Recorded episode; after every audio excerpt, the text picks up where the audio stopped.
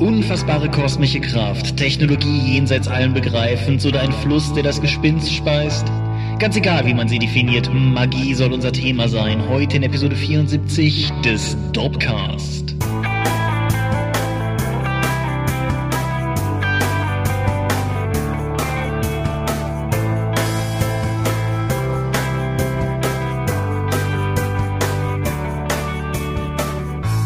Hi und herzlich willkommen zu Episode 74 des Dorpcast. Einmal mehr sitzen wir hier, um über etwas zu sprechen, was mit Rollenspielen zu tun hat. Wenn ich wir sage, dann meine ich zum einen mich, Thomas Michalski, und zum anderen dich. Michael Skorpio-Mingers, guten Abend. Hi. Und worum soll es heute gehen? Magie. Genau, Magie in all ihren Facetten. Wir saßen nämlich da und überlegten, worüber wir im Dorpcast schon so gesprochen haben und worüber nicht und stellten überrascht fest, dass dieses äh, zentrale Kernthema bisher nie zentrales Kernthema war und beschlossen, das zu ändern.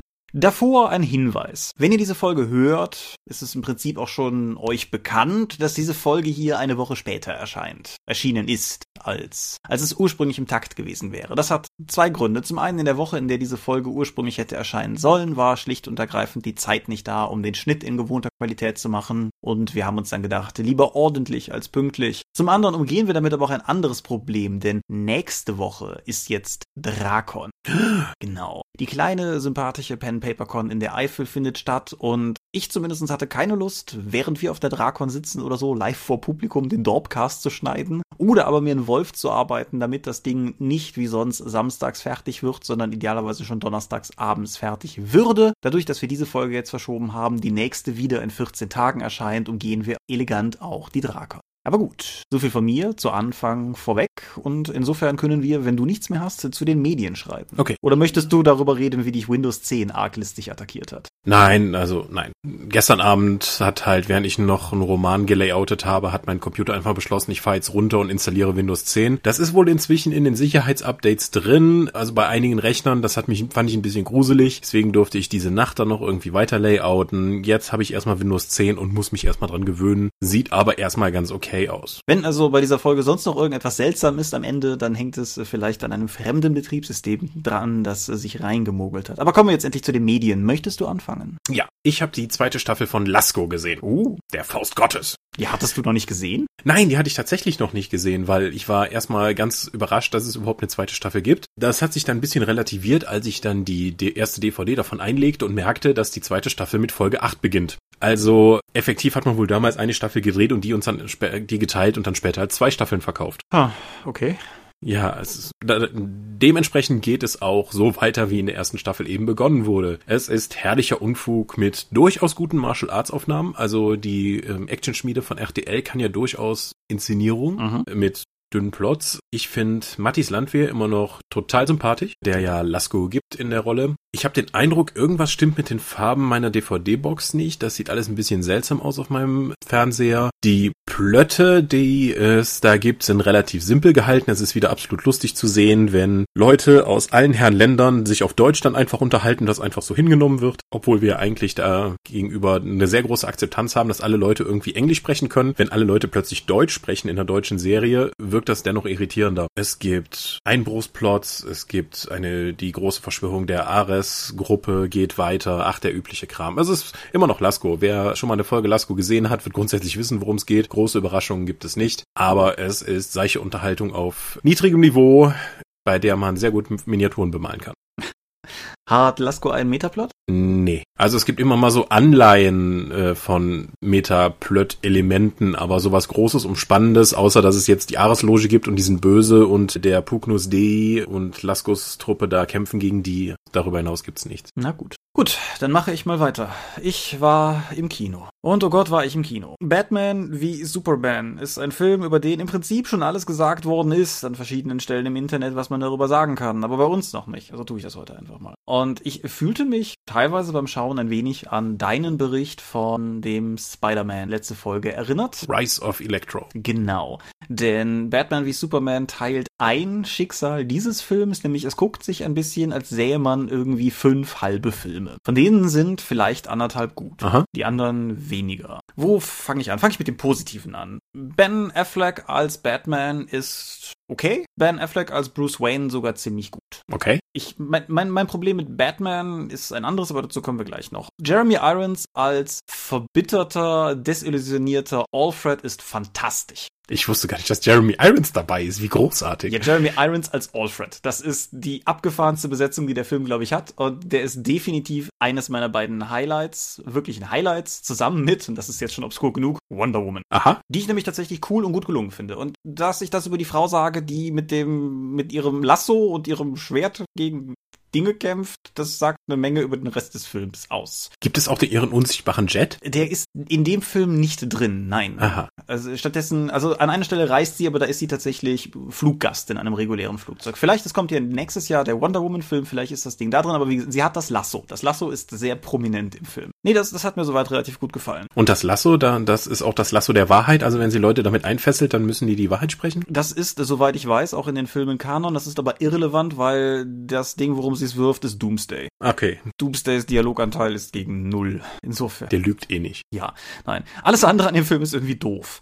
Das beginnt damit, dass ich finde, dass der Film sich keinen Gefallen damit tut, dass alle düstere Misanthrope Nihilisten zu sein scheinen. Dieser Film würde für mich fantastisch funktionieren, wenn das nur auf Batman zutreffen würde. Das ist ein alter Batman mit einem alten, also nicht, also Michael Caine ist älter, aber trotzdem, also Alfred macht das in dem Film schon seit 20 Jahren zusammen mit Batman halt und man merkt beiden halt einfach an, dass, dass so ein bisschen die, die Luft und die, der Eifer der Jugend raus ist und dass es, dass sie halt zunehmend auch einfach rauer werden in dem, was sie da tun. Das Problem ist, dass das irgendwie für alle gilt. Und wenn Superman die ganze Zeit finster starrt und grübelnd irgendwo hinschaut und grundsätzlich gegen alles ist, dann funktioniert Batman irgendwie auch nicht mehr gut als Kontrapunkt, weil im Endeffekt sind beides Arschlöcher. Und der große Kampf, den der Film prognostiziert, war mir völlig egal. Was mir egal war, wer stirbt, weil sie es beide verdient haben.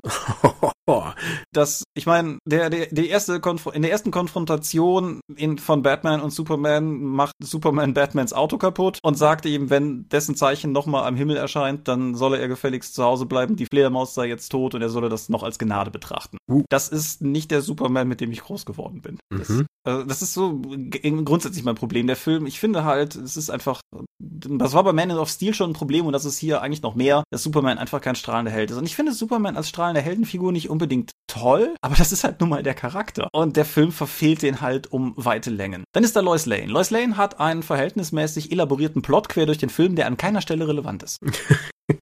An mehreren Stellen, das gilt aber auch für andere Charaktere, könnte sie mutmaßlich Einfluss haben, wenn sie etwas sagen würde an die, zu den richtigen Personen. Das passiert aber nicht. Ihre primäre plotrelevante Rolle ist, gerettet zu werden. Ich glaube dreimal, vielleicht öfter. Hm. Definitiv öfter sind die Traumsequenzen in dem Film. Weil, als wenn das nicht alles schon Unfug genug wäre, was passiert, hat Batman bzw. Bruce Wayne auch noch mehrere völlig obskure Traumsequenzen, bis hin zu irgendwelchen apokalyptischen Visionen, wo er mit einem langen Trenchcoat im Batman-Kostüm durch Wüstengegenden läuft und gegen Superman-Soldaten kämpft. Das wird aber auch nicht weiter aufgeschlüsselt. Lex Luthor hat mir gut gefallen. Da, da scheiden sich die Geister ja auch dran. Ich, einer hier aus unserem Freundeskreis meint, es wäre so eine Art äh, Kopie des Heath Ledger Jokers. Das teile ich überhaupt nicht. Ich finde, es ist so ein bisschen eine Mischung aus einem generischen Superschurken und Jesse Eisenbergs Darstellung von Zuckerberg in Social Network. Aha. Was aber irgendwie ganz gut funktioniert. Also sie haben wei wohlweislich auch betont, dass es irgendwie Lex Luthor Jr. ist. Also offensichtlich äh, versuchen sie irgendwie zu rechtfertigen, dass es eher so ein junger, dynamischer ist. Aber so die Art und Weise, wie er funktioniert, hat mir eigentlich ziemlich gut gefallen. Nur ist sein Plan wiederum völliger Unfug und damit die ganze Handlung des Films am irgendeinem Punkt völlig Unfug. Alle sind dumm, ausnahmslos. Es müsste, also ausgenommen Alfred und Wonder Woman, aber es gibt mehrere Punkte in diesem Film, wo der Film einfach vorbei sein könnte, wenn wahlweise Superman oder Batman auch nur einen Satz sagen würde, anstatt irgendwie rumzuposen oder so. Äh, der Metaplot, der jetzt zur Justice League führen soll, ist auch irgendwie kappes, weil, also, ich meine, Spoiler, am Ende sagt Batman irgendwie, dass sie ein Team zusammenstellen müssen und Wonder Woman fragt ihn, wie er denn auf die Idee kommt, dass das notwendig sein sollte. Und Batmans Antwort ist, so ein Gefühl. Das ist keine gute Grundlage für eine, eine, epische Filmreihe, die du irgendwie zusammenstellen willst oder so. Ich könnte das noch beliebig fortsetzen, aber das, das sollen so meine Grundgedanken sein. Mein größtes Problem mit dem Film ist, dass ich ihn auch nicht richtig hundertprozentig kacke finden kann. Weil die Dinge, die er gut macht, sind halt wirklich gut. Also es gibt durchaus so, so ein paar Sequenzen, wo halt vor allen Dingen Bruce Wayne zusammen mit indirekt Alfred und oder Wonder Woman aktiv sind und in den Szenen hatte ich riesig Spaß drin. Die Eröffnung des Films zeigt die Endschlacht von Man of Steel allerdings auf Bodenebene Ebene aus Sicht von Bruce Wayne, der gerade versucht, mit dem Auto durch Metropolis zu kommen. Und das ist fantastisch. Die Art und Weise, wie dieser Perspektivenwechsel auch, ja, wirklich die Zuschauerperspektive auf den Endkampf von Man of Steel dreht, ist großartig. Das hat super viel Spaß gemacht zuzuschauen. Die Musik kommt aus zwei Quellen für den Film, die ich beide irgendwie interessant finde. Auf der einen Seite ist es Hans Zimmer, dessen Soundtracks zwar dazu neigen, so zu klingen wie die vom letzten Film, aber die ich an sich ganz gerne höre. Und die andere Hälfte des Soundtracks ist von einem jungen, dynamischen Komponisten namens Junkie XL. Das ist der Kerl, der den Soundtrack zu Mad Max gemacht hat, zum letzten. Mhm. Und gerade das Wonder Woman-Theme könnte auch in Mad Max drin sein. Das würde nahtlos da reinpassen. Und das schafft halt einen super Eindruck. Und auf der anderen Seite ist der Plot so dumm und verschenkt so viele Chancen. Und es gibt auch ein paar Dinge, die ich hier nicht spoilern will, die einfach Plotbögen wären, wo du raus du ganze Filme machen könntest, die der Film entweder einfach in die Vergangenheit legt und schon abhakt oder aber halt irgendwie abfrühstückt. Und das ist halt auch so ärgerlich. Und im Endeffekt ist es ein Film, zu dem ich keine vernünftige, gerade Meinung kriegen kann, weil ich mich nicht entscheiden kann, was ich gut, also ob das, was gut ist, ausreicht, um ihn nicht doof zu finden. Ich bin hin und her gerissen. Du hast ihn noch nicht gesehen, deshalb kannst du mir nicht helfen. Das stimmt. Verspricht dir denn irgendwas davon von der erweiterten Blu-ray-Fassung, die da kommen soll? teilweise vielleicht. Es gibt, also insbesondere Lex Luthor macht an irgendeinem Punkt in dem Film keine Kehrtwende, aber da passiert etwas und das, das siehst du nicht. Aber an irgendeinem Punkt kippt der von, also kippt der zu sehr in das Schurkenlager, ohne dass du einen direkten Anlass siehst oder so. Und ich hoffe mir, dass so was die Charakterentwicklung betrifft, dass da halt in der Langfassung vielleicht die eine oder andere Sache noch erklärt wird. Wenn die Langfassung noch mehr Traumsequenzen hat, dann schrei ich. Und man muss vielleicht auch dazu sagen, dass der Film jetzt schon zweieinhalb Stunden lang ist. Also es ist jetzt nicht mhm. unbedingt so, als wenn er nicht genug Laufzeit gehabt hätte, um eine Geschichte vernünftig zu erzählen, aber dafür hätte er eine vernünftige Geschichte gebraucht. Ja. Äh, okay. Die Sache ist halt, Batman wie Superman transportiert seine Atmosphäre sehr effektiv. Aber es ist eine sehr unangenehme Atmosphäre. Und die Lust, sich diesen Film nochmal anzugucken, ist halt alleine deshalb schon relativ gering, weil Marvel-Filme machen halt Spaß. Die kannst du halt gucken, da gibt's was zu lachen, da gibt's irgendwie lustige Action, dann kannst du mit Freunden reingehen, dann kannst du dich nachher darüber unterhalten, wie awesome diese oder jene Szene war. Das hat dieser Film halt einfach nicht. Hm. Ach ja, und Batman wirft Superman vor, dass er oder will Superman ausschalten, weil er findet, dass die Kollateralschäden, die Superman potenziell anrichten kann, zu groß sind und dann zieht er eine Schneise von Leichen durch die Stadt bei dem Versuch, Superman aufzuhalten. Aber Batman tötet doch eigentlich nicht. Oh doch der hier schon. Okay, aber wird das dann irgendwie erklärt, wie er so irgendwie jetzt so abgehalftert ist oder dass er einfach seine Moral über Bord geschmissen hat und das jetzt halt äh, nicht mehr seine Idealen folgt? Ich meine, so wie du es beschrieben hast, tut das Superman ja auch nicht mehr. Korrekt. Willkommen bei diesem Film. Aber der, also der Startpunkt ist schon, dass die Charaktere kaputt sind und du siehst trotz der Rückblenden nicht, wie sie dazu geworden sind? Also du kriegst natürlich mal wieder Batmans Genese zu sehen, inklusive der zerreißenden Perlenkette, wo die dann aus dem Kino kamen und dann die dann entsprechend die, die Perlen über den Asphalt hüpfen, während seine Eltern erschossen werden. Das ist alles wieder drin. Und du kriegst in mehreren, du kriegst, was ich eigentlich ganz stilvoll finde. Dieser Film zeigt dir teilweise indirekt, was wohl vorher gelaufen ist. Du kriegst Wayne Manor zu sehen, aber Wayne Manor ist offensichtlich verwüstet und vernichtet. In Batmans Lair, ob das noch die Batcave ist, wird nicht genau gesagt, hängt das äh, Kostüm eines mutmaßlich toten Robins, auf das jemand, der mutmaßlich der Joker war, was draufgeschrieben hat. So, mhm. du kannst also erahnen, dass da schlimme Dinge passiert sind. Und es gibt einen relativ coolen Satz, den ich nicht aus dem Kopf zitiert bekomme von Alfred, wo er halt meint, äh, dass es immer so anfangen würde, dieses Gefühl von Machtlosigkeit, das ihn jetzt ereilen würde, dass gute Menschen grausam machen würde. Das fand ich super griffig. Also nicht griffig genug, um es frei zitieren zu können, aber dafür war es auch zu lang. Aber das fand ich halt einfach sehr cool. Aber es wird halt nicht so genau thematisiert. Es, es gibt auch so einen Moment, wo Batman oder Wayne, wie auch immer, zu Alfred sagt, wir sind halt Kriminelle, wir sind immer Kriminelle gewesen. Und es irgendwie anders zu nennen, hat keinen Sinn. Aber so richtig nachvollziehen, wie es dahin kommt, finde ich, lässt der Film dich dennoch nicht. Hm, so, naja. viel zu lange zu diesem Film was gesagt, du bist dran. Okay, ja. Amazon Prime Jingle bitte einspielen. Mhm. Ich habe Ripper Street gesehen, die Staffeln 1 bis 3. Okay. Also alle drei, die es gibt. Mhm. Es dreht sich darum, dass es so eine Art CSI London, aber Ende des 19. Jahrhunderts. Nach den Morden des Rippers werden weitere Fälle der H-Division geschildert. Also das ist so die Gruppe, die da begleitet wird, äh, beziehungsweise das ist die Abteilung aus Whitechapel, wo der Ripper halt aktiv war und die versucht haben, den Ripper zu schnappen. Und jetzt sieht man sozusagen die Nachwirkungen, nachdem sie den Ripper nicht gefunden haben und sie trotzdem weiterarbeiten müssen. Die H-Division besteht neben den normalen Polizisten auch noch aus einer, ist eine Gruppe aus liberalen, hochgebildeten und kampfstarken Figuren, mhm. die äh, Fälle mit Faust, Deduktion, Befragung, Schrägstrich, Folter und wissenschaftlichen Methoden lösen. Wobei immer wieder persönliche Elemente der Figuren angedeutet und später dann aufgegriffen und auch dann gelöst werden während der ersten Staffel. Also die erste Staffel ist schon in sich ein sehr geschlossenes, sehr stimmiges Werk. Und das Ganze spielt im Hexenkessel von Londons Armviertel, eben das Whitechapel, wo auch der Ripper aktiv war. Und Ende des 19. Jahrhunderts, also eine Zeit äh, von ziemlich gewaltigen gesellschaftlichen wie auch technologischen Umbrüchen, die auch immer wieder in der Serie thematisiert werden. Also äh, die fangen an, elektrisches Licht zu benutzen oder sie haben einen von diesen neumodischen Telegrafen, um dann Nachrichten auszutauschen. Ja, das spielt dann immer wieder eine Rolle, wo dann plötzlich neue Technologien auftreten, um ihre Fälle zu lösen, aber auch die einfach die Gesellschaft beeinflussen. Es ist eine Serie der BBC, sieht total toll aus, hat in gerade in der ersten Staffel sich einige Darsteller von Game of Thrones geliehen. Also ich glaube, es gibt keine Episode in der ersten Staffel, wo nicht mindestens einer der bekannteren Charaktere aus Game of Thrones zumindest vorkommt, Okay. damit man ein bisschen noch Star Power da runterbuttern kann. Aber das ruht sich nicht darauf aus, denn auch die Fälle bleiben spannend. Leidet aber aller mei- meiner äh, Einschätzung nach ein bisschen darunter, dass die ganzen Fälle und die Ermittlungsmethoden, denen sie sich, auf die sie zugreifen, eigentlich zu modern sind. Genauso wie auch die ganze Gruppe eigentlich sich oftmals ziemlich krasse Fehltritte erlaubt, Leute in der Öffentlichkeit erschießen, äh, die sich nicht wehren und so etwas, ohne darüber Konsequenzen erle zu erleiden. Außerdem werden die insgesamt dafür, dass sie eigentlich so hochmoralisch und hoch angesehen sind, zu wenig meiner Meinung nach moralisch gefordert. Denn alle anderen in der Stadt und der Polizei sind wesentlich intoleranter, korrupter oder runderaus böse. Die zweite Staffel endet mit einem echt üblen Deus Ex Machina. Der einer der etablierten Schurken dieser Staffel wird dann nämlich auf ziemlich nebensächliche und auch belanglose Art in aller Öffentlichkeit erstochen. Das fand ich sehr seltsam. Das musste aber dann so sein, damit die dritte Staffel unter der Prämisse funktionieren kann, die dann eben aufgebaut wird.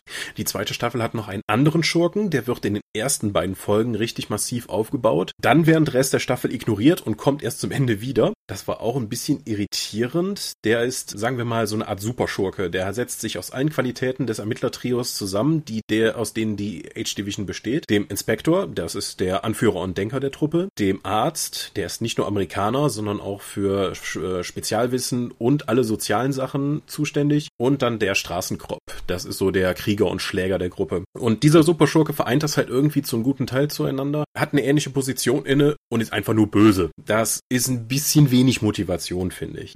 Die erste Staffel hat nur sechs Folgen, die nächsten beiden haben acht Folgen. Die Episoden sind jeweils unter einer Stunde lang. Das kann man also durchaus in einem vertretbaren Zeitrahmen schauen. Zum Beispiel, wenn man den ganzen Sonntag Miniaturen bemalt, wie ich letzten Sonntag. Da habe ich mal eben die letzten anderthalb Staffeln durchgeschaut. Ich glaube, das Ding ist ein totales Fest für Leute, die gerne Private Eye spielen. Also ich glaube, du hättest da echt Spaß dran. Ja, meine Private Eye Spielleiterin hat mir das auch schon mal empfohlen. Das bestätigt deine These. Ja, also es ist, äh, es ist der gleiche Zeitraum wie Private Eye spielt. Es sind ähnliche Sachen. Ob die Ermittlungsmethoden in der Zeit tatsächlich schon so modern waren und auch die Autopsieberichte des amerikanischen Arztes sind sehr überzeugend. Gerade in der letzten, also die, die Episoden greifen auch immer wieder gesellschaftliche Probleme der viktorianischen Zeit auf. Mhm. Sei es nun die Rolle der Frau, die Rolle der Moral, Homosexualität, das Frauenbild, alles Mögliche. Aber da die Ra Fremdenfeindlichkeit, bla bla bla, da die ganze Gruppe der H-Division aber eigentlich total liberal ist und das eigentlich alles total schade findet, so, ja, aber wenn niemand jemand liebt, wie kann das denn irgendwie verboten sein, Homosexualität, wohingegen die Gesellschaft das komplett ablehnt. Genauso wie Juden, Ausländer, arme Leute, Iren, oh Gott, werden Iren gehasst und immer so weiter da die Leute in dieser Position einfach zu wenig Ecken und Kanten haben, verschenken die meines Erachtens ein bisschen Potenzial. Ja, okay. Es werden auch immer wieder dann auch tatsächlich äh, zeitgenössische Charaktere aufgegriffen, wie der Elefantenmensch. Es gab ein großes Zugunglück in Whitechapel, was dann im Anfang der dritten Staffel dann spielt, weswegen sie extra von der zweiten zur dritten Staffel einen Zeitsprung von vier Jahren machen und so weiter. Okay. Aber kann ich durchaus empfehlen. Ja, alles klar. Durchaus empfehlen kann ich auch, aber das können wir jetzt schnell abhandeln, Truth Beyond Paradox. Rollenspiel, Kurzgeschichtensammlungen sind ja ein sehr durchwachsenes Feld. Eine, die mir immer gut gefallen hat, war Truth Until Paradox, die Mage the Ascension Kurzgeschichtensammlung. Von der gibt es zwei Auflagen, von denen die zweite Auflage signifikant besser ist als die erste Auflage und nur halb so dick. Aha. Das hing damals damit zusammen, dass sie diese, denselben Inhalt auch in der zweiten Auflage drin hat, nur den ganzen Müll weggelassen haben. Ah, Das hat das Buch aber pro Seite definitiv aufgewertet. Jetzt anlässlich der M20 ist eine neue Anthologie rausgekommen, nämlich eben Truth Beyond Paradox. Und die ist über Drive-Thru wie immer als Multiple Formats Download, als Softcover oder als Combo-Paket zu haben. Ich habe es gelesen und ich muss sagen, es hat mir rundum gut gefallen. Wer Mage mag, wer die ganzen Mage-Konzepte mag, also Technokratie gegen Tradition, die unterschiedlichen Traditionen, die unterschiedlichen Häuser des Hermes, zum Beispiel auch beim Haus Hermes und also beim, beim Hermetischen Order und so weiter. Das, das ist alles ziemlich gut drin eingefangen. Es sind sehr variantenreiche Charaktere in den 17 Kurzgeschichten drin. Du bekommst relativ viele unterschiedliche Konzepte geboten. Der Schwerpunkt liegt klar bei den Traditionen, aber es gibt auch ein bisschen Einblick in, in die Technokratie. Die Art und Weise, wie das Setting in der Gegenwart funktioniert, wird von den Geschichten ganz gut angefangen, wobei man der Fairness halber sagen muss, dass die meisten einfach keine Themenfelder streifen, wo es relevant wäre. Also es, es könnte weitestgehend auch genauso vor zehn Jahren spielen, aber das stört halt nicht. Und ja, das Ganze gibt's für vier Dollar zum Download oder für zehn Dollar als, als Buchkauf halt. Und wer sich für Mage interessiert, soll hiermit meine, meine vollste Empfehlung bekommen. Kein Ausreißer nach oben, kein Ausreißer nach unten, kein Autor, von dem man, glaube ich, sonst, also vielleicht außerhalb von World of Darkness Kram jemals gehört hat. Aber gerade verglichen mit sowas, wir haben vor einer Weile immer über Penny Dreadful gesprochen, diesen äh, Fortsetzungsroman für Mage, der auch als Download zu haben ist und den ich ja bei weitem nicht äh, gut fand. Gemessen daran oder auch zum Beispiel an der Qualität von einigen der neuen Welt, Welt der Dunkelheit Kurzgeschichtensammlungen, die ich so gelesen habe, ist Truth Beyond Paradox definitiv einen Kauf wert. Okay, jo. das ging ja jetzt schnell. Ja, ich wollte die Batman wie Superman Zeit aufholen. okay, nochmal Amazon Prime Jingle.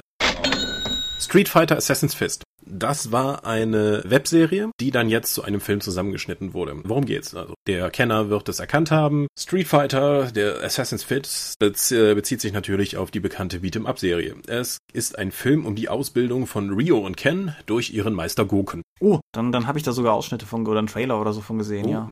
Hm? Aber in der Mitte des Films gibt es dann effektiv einen weiteren Film, in dem, wenn du alle, also wenn du zumindest alle Rückblicke dann zusammenschneiden würdest, in dem die Geschichte von Meister Goken und dessen Bruder erzählt wird. Denn alles dreht sich herum, dass die beiden die Kampftechnik des Anazukun, der Assassinenfaust, erlernt haben äh, titelgebender Assassin's Fist, ne? Mhm. Aber wo sich Goken dann dem friedlichen bzw. ausgeglichenen Pfad verschrieben hat, hat sein Bruder den bösen Pfad gewählt und wurde so zum Halbdämon Akuma. Mhm. Jetzt ist die Prämisse des Films, droht Rio und Ken dann das gleiche Schicksal und eine Entzweiung der beiden Quasi-Brüder, die zusammengekommen sind und jetzt gemeinsam trainieren. Spoiler, nein, Was wir hier haben, ist tatsächlich ein zweieinhalb Stunden langer Film über ein Beat'em-up-Videospiel, bei dem fast überhaupt nicht gekämpft wird.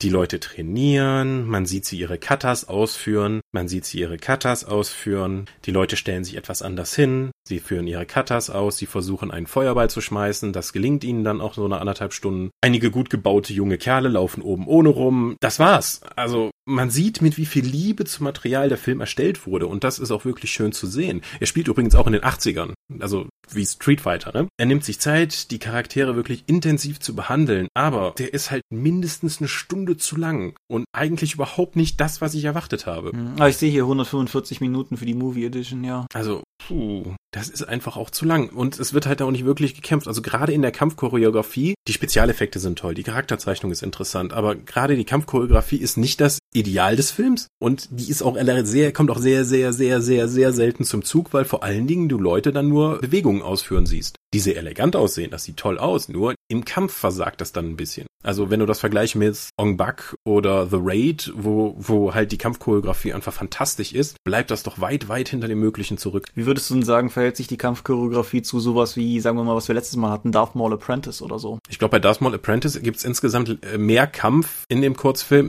als in den zweieinhalb Stunden bei Assassin's Fist. Okay, wow. Was mir damals aufgefallen war, wie gesagt, ich weiß gar nicht, ob es ein Ausschnitt oder ein Trailer war, ich fand die Besetzung von Ken und Ryu ziemlich gut. Mhm. Also gerade auch aus dem Trauma kommend, was der Jean-Claude Van Damme Street Fighter Film war. Also wie gesagt, es ist ziemlich nah am, am Quellmaterial dran und, ich, und es ist auch mit viel Liebe dazu umgesetzt und mit viel Respekt davor. Aber es ist halt kein so wirklich spannender und bewegender Film. Also ich habe selten einen Film so oft unterbrochen, um zwischenzeitlich irgendwas anderes zu machen und bin dann wieder zurückgekommen, weil er mich einfach nicht packen konnte. Vielleicht liegt es auch daran, weil es vorher eine Webserie war, die eben in kleinen Teilen immer wieder ver äh, veröffentlicht wurde, dass die Dramaturgie halt ein bisschen durchhängt. Ja klar, du.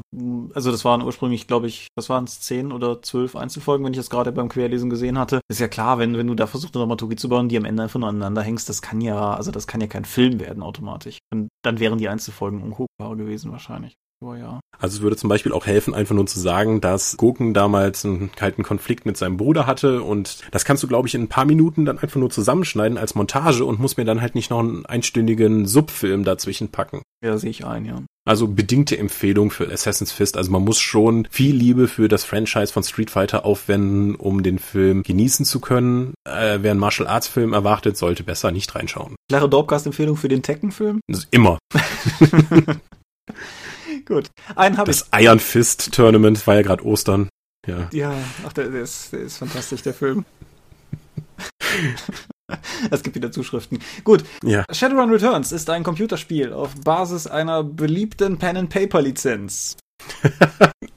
Wir mögen sie schon mal hier erwähnt haben. Ja, gelegentlich. Vielleicht kennt ihr sie auch. Das äh, Shadowrun Returns ist eine von diversen mittlerweile Videospieladaptionen von Shadowrun halt. Es gab das Super Nintendo Spiel, was ziemlich cool war, aber aus heutigen Gesichtspunkten auch mega frustig. Eigentlich auch noch damaligen Gesichtspunkten. Auf jeden Fall mega frustig. Es gab eine Game, äh Quatsch, eine Mega Drive Version davon, die habe ich aber halt nie gespielt, weil ich nie einen Mega Drive hatte. Dann gab es den unsäglichen Shooter auf der Xbox 360, über den wir bestimmt hier mal geflucht haben und wenn nicht, dann ähm, sei das hiermit sozusagen Alibi halber nachgeholt. Und dann gab es eben plötzlich Shadowrun Returns. Shadowrun Returns kommt von einem kleinen Entwicklerstudio namens Hairbrain Schemes und das wiederum wurde mit begründet und das Spiel wurde mit designt von Jordan Wiseman, der letztendlich Shadowrun erfunden hat. Unter anderem. Ja. Insofern kann man durchaus ja erwarten, dass dieses Spiel hier jetzt Shadowrun tatsächlich auch mal irgendwie sozusagen einfangen können sollte und meines Erachtens kann es das auch. Es ist ein aus so einer isometrischen schräg von oben Perspektive gespieltes Rollenspiel mit rundenbasierten Kämpfen und sonstiger Echtzeitbewegung, so ein bisschen vielleicht wie, was weiß ich, Baldur's Gate, wenn Baldur's Gate eher so eine XCOM-Kampf-Engine verwenden würde oder so. Hat mir, hat mir aber insgesamt sehr gut gefallen. Die Kämpfe machen Spaß, das Rumlaufen macht Spaß. Und der Shadowrun-Flair wird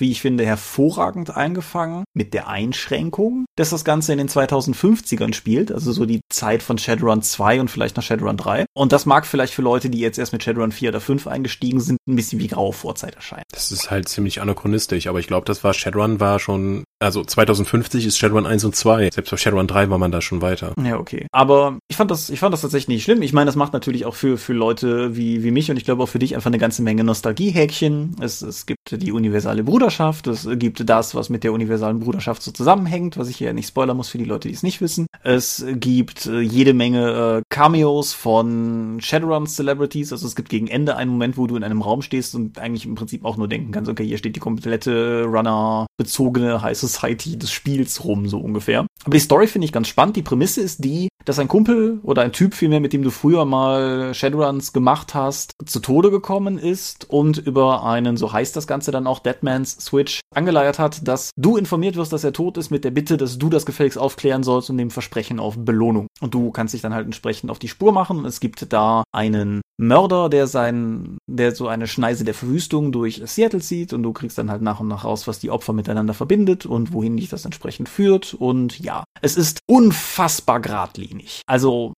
es es spielt sich dahingehend teilweise fast mehr wie ein Adventure, wie ein Rollenspiel. Du kommst halt an eine Location und du weißt halt auch relativ sicher, dass du da alles hast, was du brauchst und das, wohin du die Location verlässt, ist der Ort, wo die Handlung als nächstes weitergeht. Du hast aber nie, sagen wir, die Wahl. So, ich habe eben Baldur's Gate erwähnt. So, ach, ich reiß mal da und dahin. Das, das hast du hier halt gar nicht. Ich glaube, das ist bei den späteren Spin-off-Sequel-Dingern offener, oder? Ich habe nur angefangen, Drachenjagd äh, oder auf jeden Fall den zweiten zu spielen. Hongkong habe ich, ist das überhaupt schon raus? Habe ich nicht zu Ende gespielt oder bin noch nicht weiter dazu gekommen. Aber es gibt immerhin Nebenquesten. Das stimmt. Aber auch die sind halt, also auch das ist halt gewissermaßen linear. Also die eine, die ich aktiv gemacht habe, da triffst du halt in dem Club, wo du immer rumhängst, triffst du halt einen Johnson und der meint dann halt, hier, hör mal, ich habe einen Auftrag für dich, muss da und da einbrechen. Ist eine ganz einfache Nummer. Du musst dann nur einen Typen rausholen, wo du halt als Shadowrun-Versierter weißt, das geht garantiert derbe schief. Und dann kannst du halt sagen, ja, ich mach das und dann kannst du halt eine Run anheuern und dann gehst du aber auch direkt auf diese Mission. Also es ist halt nicht irgendwie so, dass du das dann irgendwann machen könntest oder sowas und solange wartet der Hauptplot dann auch gnädig auf dich und wenn du es halt nicht machst, dann geht dann halt stattdessen der Hauptplot weiter. Also das ist Ich glaube, meine Lieblingsnebenquest im Shadowrun äh, in dem ersten Shadowrun Returns Ding war äh, eine Frau sagt, "Oh, ich habe irgendwo meine Kette verloren." Du gehst zwei Bildschirme weiter, da liegt eine Kette auf dem Boden. Du nimmst die, du bringst sie zurück. Ah, oh, du hast meine Kette gefunden. Ja, die ist relativ cool. Die, die. Was zur Hölle? ich mochte auch die, oh, ich wüsste so gerne, was aus dem und dem geworden ist, Queste, wo du in den Nebenraum gehst und da liegt der tot. Dann gehst du zurück und sagst, ja, ich würde nicht darauf warten, dass er wiederkommt. Ja, das klingt jetzt alles ein bisschen albern, aber grundsätzlich hat das Ding ziemlich gut geschriebene Dialoge. Ja, hat es. Es hat, es hat teilweise. Die aber nicht vorgelesen werden. Nein, also man muss sehr viel selber lesen. Was ich aber ganz cool finde, ist, es hat so ein bisschen so Film Noir-Dialoge irgendwie frei zitiert. Äh, gibt es irgendein, ihre Augen sagten zur einen Hälfte, rette mich und zur anderen Hälfte, nimm mich.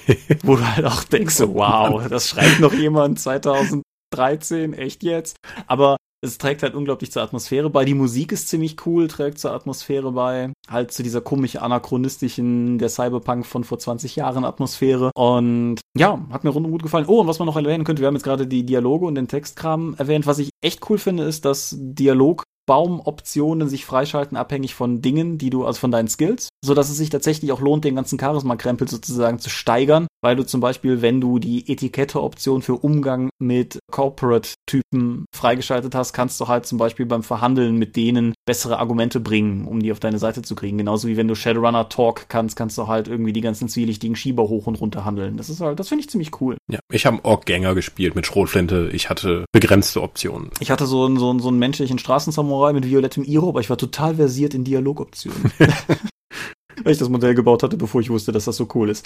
Aber gut, das Ding ist erschienen für Windows und OS X und iOS und Android und Linux. Wer es also spielen will, die Wahrscheinlichkeit, dass jemand irgendeinen Toaster zu Hause hat, auf dem es läuft, ist relativ hoch. Es Außerdem gibt's das immer mal wieder für ein Apple und ein Ei. Oh ja. Also insbesondere bei Steam Sales gibt es eigentlich keinen, wo das nicht dabei ist. Und um das vielleicht noch gerade da klarzustellen, du meintest gerade irgendwann das erste von den Shadowrun Returns, es gibt derer drei, die alle auf derselben Engine laufen, die sind allerdings plottechnisch nicht verbunden, das sind jeweils in sich geschlossene Geschichten. Das ist Deadman's Switch, das ist das, worüber ich rede, dann gibt es Dragonfall, das ist das, was du kurz erwähnt hast, und dann gibt es Hongkong, ja, das ist auch schon erschienen, aber das habe ich auch noch gar nicht. Hm.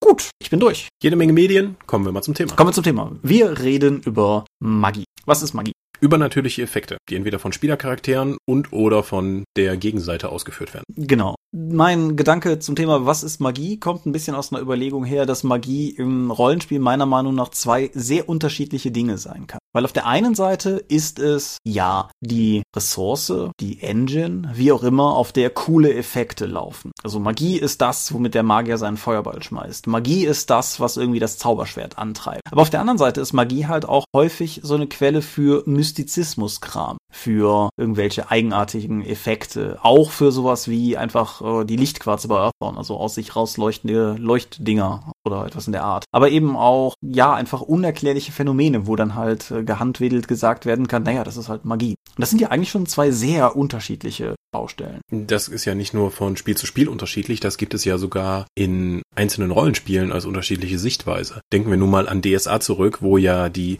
es gab ja zwei grundlegende Positionen damals bei DSA, wie Magie überhaupt funktioniert. Mit Thomas Römer, das ist eine fiktive Wissenschaft, die nach gewissen Normen funktioniert, die wir hier festgelegt haben und das geht und das geht eben nicht. Und dann die Schule von Hartmann von Wieser, ist halt Magie, muss ich nicht erklären, funktioniert oder nicht. Und das war beides DSA. Mhm. Hast du, also einer von denen war dann spät, war dann Redakteur für DSA und hat sich durchgesetzt. Aber beide Schulen waren dann auch vertreten am Anfang noch, in den ganz frühen Tagen. Wobei hat sich durchgesetzt ist halt auch relativ, wenn du zum Beispiel Hartmars letzte DSA-Romane liest, die elementare Gewaltennummer. Das dürfte zu der Zeit gewesen sein, als Thomas Römer auch schon DSA-Chefredakteur war und die von dieser Romane lesen sich halt schon echt abgespaced. Also gerade der zweite. Ja gut, Romane sind bei DSA ja sowieso immer eine ganz eigene Sache gewesen. Das ist natürlich auch richtig, ja. Aber DSA hat halt auch diese, diese Inkonsistenzen sehr lange im Spiel immer noch mit sich geführt. Also mein Parade-Schreckensbeispiel ist und bleibt halt Schlacht in den Wolken, wo für dramatische Effekte und Film-Roman-Referenz auch einfach mal die Wirkung von Zaubern in einer singulären Situation einfach mal komplett geändert wird. Mhm.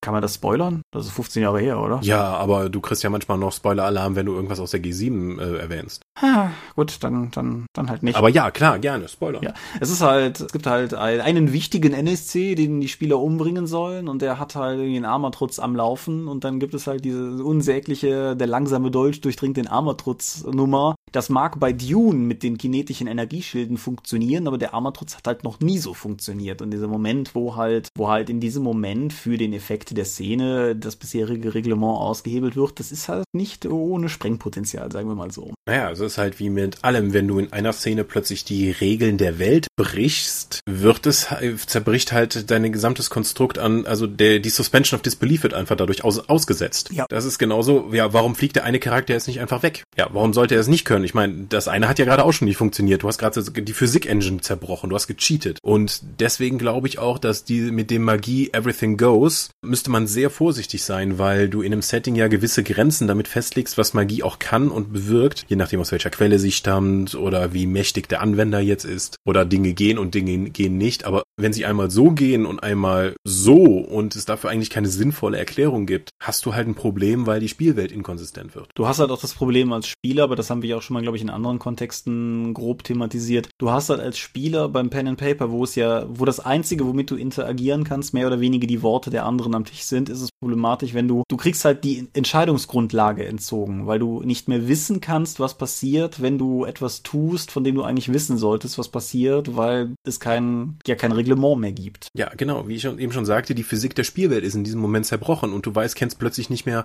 nicht mehr die Regeln des Spiels im Sinne von, ich würfel ein W20 drunter, sondern die Regeln der Spielwelt, was möglich ist und was nicht. Ja, was ich ganz interessant finde, ist, dass du teilweise Systeme hast, wie zum Beispiel Magus, was dir theoretisch eine volle Freizauberei zulässt. Also du, es gibt ja keinen Effekt, den du mit den Sphären bei Magus nicht theoretisch bauen kannst. Das aber gleichzeitig ein, im Falle von Magus die Erleuchtung in den alten Editionen sehr inkonsistent ist, aber dennoch durch ein Regelwerk begrenzt, was du kannst. Du kannst zwar theoretisch alles, aber du musst halt die richtigen Kriterien erfüllen. Und durch diese Kriterien kommt wieder Ordnung rein. Das finde ich halt durchaus, durchaus nicht unspannend. Und Magus packt natürlich noch eine ganz interessante äh, Begrenzung aus, insofern als dass halt Effekte, die stärker gegen die Realität, wie sie die von der Mehrheit angenommen wird, verstoßen, gleichzeitig halt äh, sozusagen dir auch größere Schwierigkeiten bereit. Also es ist relativ unproblematisch, irgendwas Kleines unbemerkt zu machen, aber wenn du es halt vor 100 Leuten machst, die in allen klar ist, dass du gerade gegen die Physik verstoßen hast, dann ärgert dich halt das Spiel zurück. Und das finde ich eigentlich auch ganz cool. Das ist halt das begrenzende Element das ist in eigentlich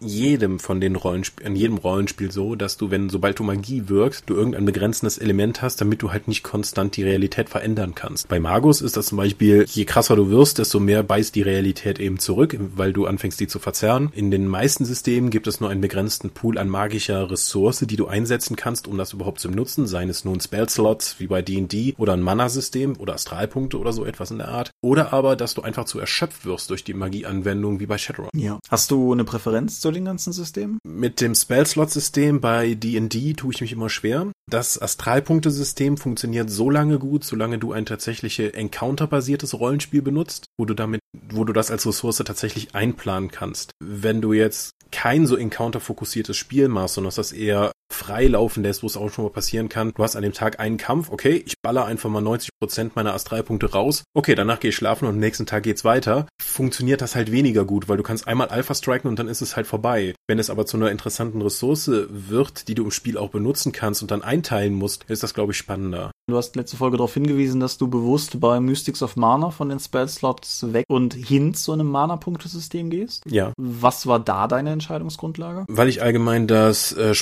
Spruchslot-System nicht sonderlich interessant finde. Es, ist, es macht es halt ein bisschen biestig, Sachen festzulegen. Du kannst natürlich dann immer sagen, ja, ich möchte jetzt aber einen Heilspruch sprechen, aber der ist jetzt nicht Stufe 1, der ist jetzt Stufe 5 und heilt deswegen 4W 10 mehr oder so. Das sind aber eigentlich alles, das ist zu umständlich. Also es ist genauso wie ein Mana-Punktesystem, nur halt sehr aufgebrochen. Da musst du dann schauen, welche Zauberstufe hat der Spruch, den ich wirken möchte. Habe ich noch heute einen Slot in diesem Bereich frei? Und bei D&D kommt ja noch erschwerend hinzu, dass ich die am Anfang des Tages vorbereiten muss. Das kann ich aber auch nur machen, wenn ich ein sehr encounterbasiertes Spiel fordere. Nämlich, sagen wir mal, du spielst Stell dir mal vor, du wärst ein Magier, Stufe 7 in einer Stadt und dein normale Ta Tageswerk wäre, ich gehe in den Salon, ich lerne ein bisschen meine Sprüche, ich gehe einkaufen und ich bringe meinem Lehrling ein bisschen bei. So, was bereitest du denn da bitte vor? Die meisten Sprüche, die es bei D&D gibt, machen Schaden. Die sind halt komplett auf den auf das Dungeon Clearing ausgelegt und mir fällt es schwer, das in einen Kontext einer normalen Spielwelt zu sehen. Es ist halt darauf ausgelegt, dass Leute in den Dungeon gehen und Leute äh, und Viecher umbringen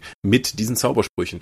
Auch etwas anderes auf eine stimmige Spielwelt ist dieses ganze System nicht ausgelegt. Deswegen wird es umso schwerer in einer regulären Situation, die nicht gerade in diesem Kriegszustand des Dungeons äh, existiert, mir vorzustellen, dass jemand morgens hingeht und schon mal denkt, okay, folgende Sprüche kann ich heute brauchen und die vergesse ich dann wieder, aber ich muss dann schlafen, bevor mir das wieder möglich ist. Die ganze Vance-Magie, die dahinter steckt, finde ich einfach völlig unplausibel. Ja, ich finde es nach wie vor niedlich. Ich müsste nach langer Zeit nochmal reinlesen, wo es genau ist. In irgendeinem der Drachenlanze-Romane rund um die ursprüngliche Drachenlanze-Heldengruppe gibt es halt auch einen Moment, wo tatsächlich in-game sozusagen im Roman thematisiert wird, dass Raistlin sich jetzt zurückziehen muss, um halt entsprechend darin nochmal zu lesen und wo dann halt dieser ganze Memorierungsprozess einmal aus äh, In-game-Logik beschrieben wird. Das ist so unglaublich holprig. Es gibt allerdings zwei Aspekte, die ich an dem System ganz interessant finde, nämlich zum einen, dass es die akute Auswahl fokussiert. Das ist innerhalb der Spielwelt auch nicht logisch, da stimme ich dir völlig zu. Es hat meiner Meinung nach aber ein bisschen den Vorteil, dass wenn du mit einer Runde spielst, die nicht sehr regelversiert ist bisher, die Leute einfach in weniger Quellen gerade nachschlagen können oder an weniger Stellen nachschlagen können, was sie vielleicht jetzt gerade noch aus dem Hut zaubern können. Das ist zwar ein, ein sehr äh, uneleganter Pluspunkt, aber ich finde, das spricht halt durchaus manchmal ein bisschen dafür. Naja, es heißt immer noch, dass du grundsätzlich wissen musst, was es von den Dutzenden Sprüchen überhaupt gibt und welche dir heute möglichst sinnvoll erscheinen. Das heißt, du musst die immer noch alle kennen und dann gezielt rauspicken, was gerade in der Situation am besten ist. Ja. Das hilft dir also nur bedingt, weil du musst immer noch den kompletten Überblick haben. Zudem finde ich das schwierig, weil gerade sehen wir wieder die Dungeon-Situation. Der Magier denkt sich, okay, wir sind im Dungeon, ich mach mal heute nur Feuerbälle. Ich glaube, wir kriegen, wir, wir kommen jetzt auf viele Goblins zu. Ich habe heute schon so viele Säurepfeile zerschossen, es kommen bestimmt jetzt keine Gegner mehr, die dagegen empfindlich sind. Da gehst du weiter und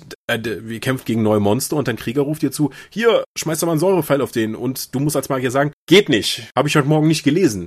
Hä? Ja. Hä? Ja. Was ich auch interessant finde, geht tatsächlich in eine ähnliche Richtung, aber funktioniert, also anderes Beispiel, besser in die Spielwelt eingebettet, DSA-Stabzauber funktionieren ja ähnlich. Mhm. Du kannst als DSA-Magier, für Leute, die es nicht kennen, halt Zauber in deinen Stab laden und kannst sie dann halt in der Situation abfeuern, kannst aber halt die Punkte dafür möglicherweise früher investiert haben. Das ist im Prinzip so eine Art Speicherressource einfach. Und ich habe halt schon mehrfach interessante Situationen erlebt, dass halt wir jetzt gerade ganz dringend den Schutzzauber brauchen könnten, aber weil die je nach Regeledition wahlweise First in, First out oder First in, Last out sind, du auf jeden Fall die in, der, in einer Reihenfolge abarbeiten musst, dass halt irgendwie entweder du gerade noch einen falschen Spruch im Weg hast, der halt die Situation einfach interessant macht, weil du dich fragen musst, was zur Hölle mache ich denn jetzt mit diesem explodierenden Feuerball? Ich will doch eigentlich nur den nächsten Spruch haben. Oder aber halt umgekehrt, wir hatten jetzt akut in unserer Runde neulich die Situation, wo wir einen NSC konfrontiert haben und den eigentlich gerne lebend gefangen haben, aber hätten, aber der uns auch einerseits richtig in Schach hielt und zum anderen das einzige, was der Magier noch in seinem Stab hatte, halt ein völlig alles vernichtender Ignifaxius Flammenstrahl war, was halt irgendwie eine interessante Ressourcenverknappungssituation einfach erzielt. Und bei DSA zum Beispiel finde ich es dahingehend besser gelöst, als, das,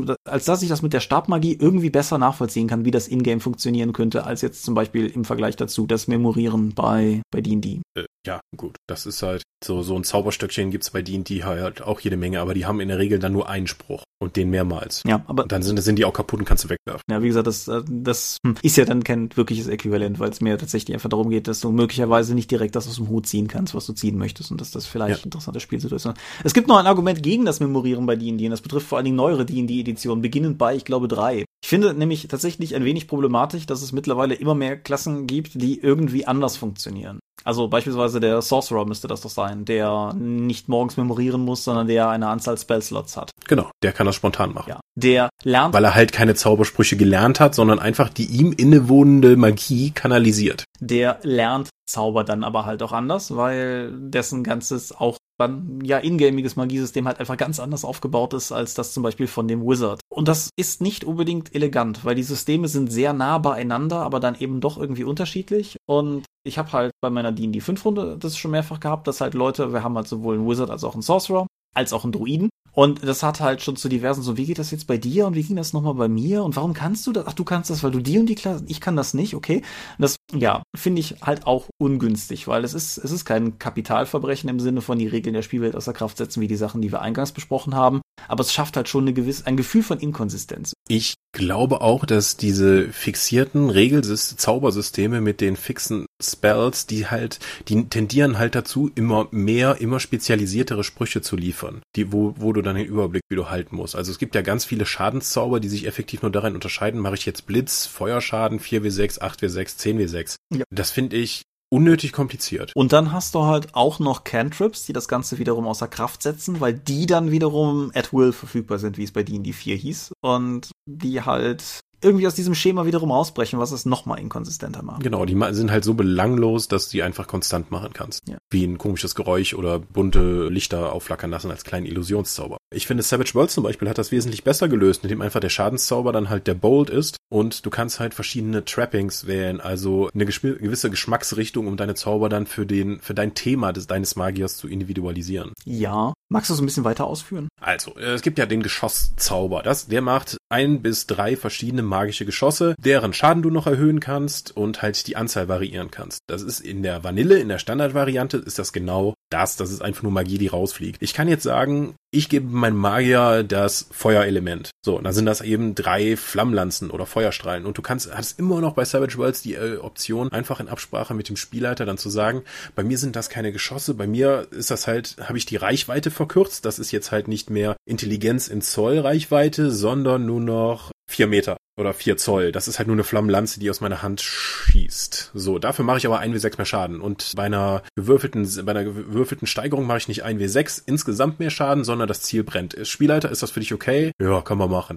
So, und ein anderer sagt, hier, ich möchte gerne ein Insektenschamane sein. Bei mir sind das keine Ma äh, Sch äh, Schüsse magischer Energie, die einfach nur generisch ist, sondern da muss halt ein Heuschreckenschwarm oder ein Wespenschwarm oder so etwas aus meiner Hand fahren und dann den Gegner rein. Das macht dann zwar bei einer Steigerung umgehe, mache ich nicht ein wie sechs mehr Punkte Schaden, sondern ich umgehe die Rüstung des Ziels, weil die meine Insekten da reingehen. Oder es geht noch settingspezifischer, dass du eben sagst, ich mache Strahlungsschaden oder bei Hundred Skies, wie auch immer dann dieses übernatürliche Ding, was dich wahnsinnig macht, äh, dann heißt, äh, es gibt die Priester da, die machen halt mit ihren Angriffen genau diesen Schaden noch zusätzlich. Das heißt, du hast zwar grundsätzlich regeltechnisch den gleichen Zauber, nur du hast in Ausnahmefällen, so wenn du eine andere Farbe auf, dein auf deine Magie geklatscht hast, auch einen leicht unterschiedlichen Effekt. Mhm. Weil wer mal versucht hat, hochleveliges Pathfinder oder D&D zu leiten, viele von den höherleveligeren Gegnern und NSCs sind Magieanwender und die haben halt einen Pool an Zaubersprüchen, den die sprechen können, im mittleren zweistelligen Bereich. Wenn du Pech hast, sind das auch noch jeweils unterschiedliche und da sind keine Seitenangaben mit verlinkt und so etwas. Und es ist einfach fast unmöglich, die als Spielleiter komplett durchzuziehen. Das musst du minutiös sozusagen alle Sprüche kennen und den Einsatz von denen planen, wie jeden NSC, der Magie wirkt. Ja, äh, die, die, die, die in die drei Dragonlance Abenteuer neigen manchmal auch dazu zu sagen, irgendwie, und so und so viel Zauber des x-ten Grades, was halt noch nutzloser ist. Weil es halt. Das ist bemerkenswert nutzlos. In, in den besseren D&D-Abenteuern steht ja dann auch noch dabei, sollte jetzt irgendwie vorher Alarm ausgelöst sein, hat er noch vorher schon folgende Tränke getrunken und folgende Sprüche auf sich gewirkt, was folgende Effekte hat. Wie zum Beispiel, er fliegt, er fliegt, er ist unsichtbar, er hat magischen Schild auf sich. Wow. Ja. Das macht natürlich auch einen großen Unterschied, weil einem Magier eine gewisse Zeit zur Vorbereitung zu geben oder einem Kleriker oder einem anderen Sprüchewirker macht die in der Regel halt wesentlich besser. Das gleichen die meisten Systeme dadurch aus, dass Zauberwirker eben keine Rüstung tragen können oder weniger Lebenspunkte haben, um dann eben einen gewissen Ausgleich zu schaffen, was in der Regel lächerlich egal ist, weil Zauberwirker sind in den meisten Systemen einfach besser als alle anderen. Ja. Weil, hey, mein Magier, äh, hier, mein Krieger, der hat 120 Lebenspunkte, dein Magier hat nur 40, mach dich platt. Ich stoppe die Zeit und löse dich innerhalb von einer Runde in Asche. Aber halt erst in hohen Graden. Unser, unsere D&D, äh, D&D 5 Wizard hat nicht umsonst den Rufnamen der Glaskanone, mhm. weil Kämpfe normalerweise immer so funktionieren, dass der Kampf beginnt, sie irgendwas entfacht, was massiven Schaden überall anrichtet, und dann wird sie getroffen und ist tot. Ja. Und dann verbringt der Druide die nächste Zeit damit, da zu verhindern, dass sie tot tot ist. Aber das, das ist halt auch unbefriedigend irgendwo. Aber ja, in unserer D&T 4 Runde hatten wir auch so die interne Wette immer wieder laufen, welcher Spielleiter schafft es, den Kleriker vor seiner ersten Aktivierung umzubringen.